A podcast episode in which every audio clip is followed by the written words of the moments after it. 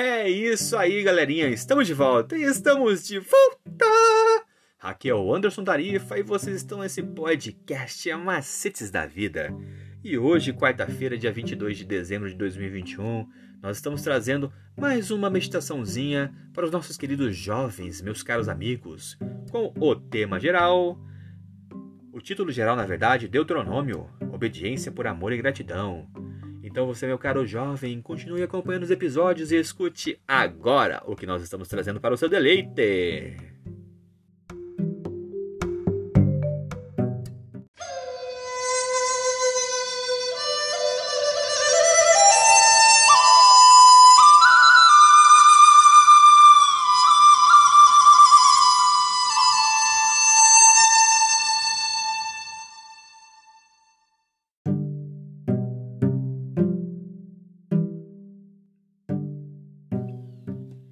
E o tema de hoje é tipologia, porque as profecias messiânicas de Deuteronômio não estão apenas no capítulo 33.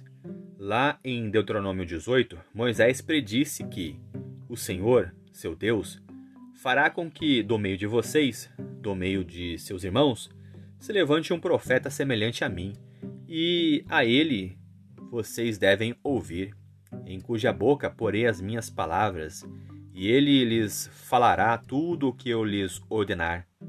E algumas pessoas podem pensar que esse texto se refere a Josué, mas ele já havia entrado em cena e tinha sido ungido para tomar o lugar de Moisés quando o Deuteronômio 34 foi escrito. E além disso, Deuteronômio 34, 10 esclarece que nunca mais se levantou em Israel um profeta como Moisés, com quem o Senhor tratava face a face. Isso mostra que o profeta seria semelhante a Moisés e ainda estava por vir.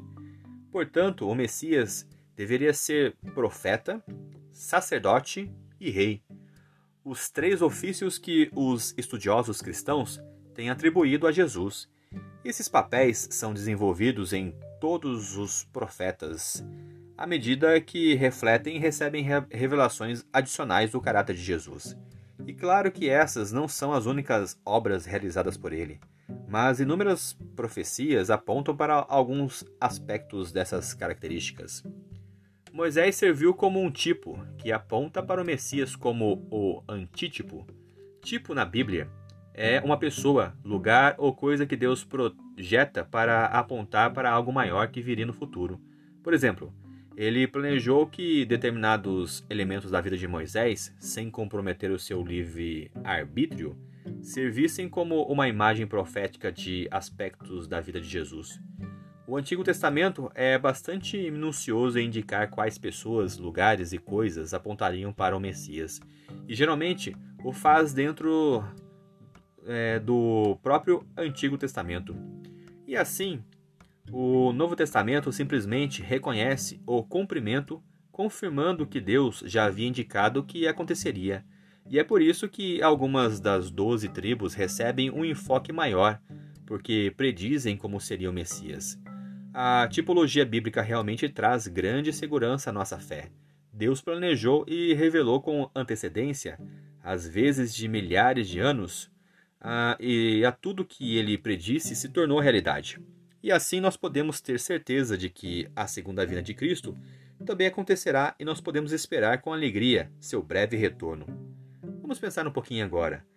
Crendo na, na inspiração do Espírito de Profecia, você acredita viver de acordo com as suas instruções? É isso aí, galerinha. Vocês acabaram de ouvir a leitura do nosso guia de estudos da lição da Escola Sabatina, que tem como o anseio falar do amor do Pai de forma objetiva e descontraída e ele é a base para o canal Estudando Juntos. O Estudando Juntos é uma live do nosso amigo Andrews, que tem como intuito apresentar a palavra de Deus de uma maneira é, diferente.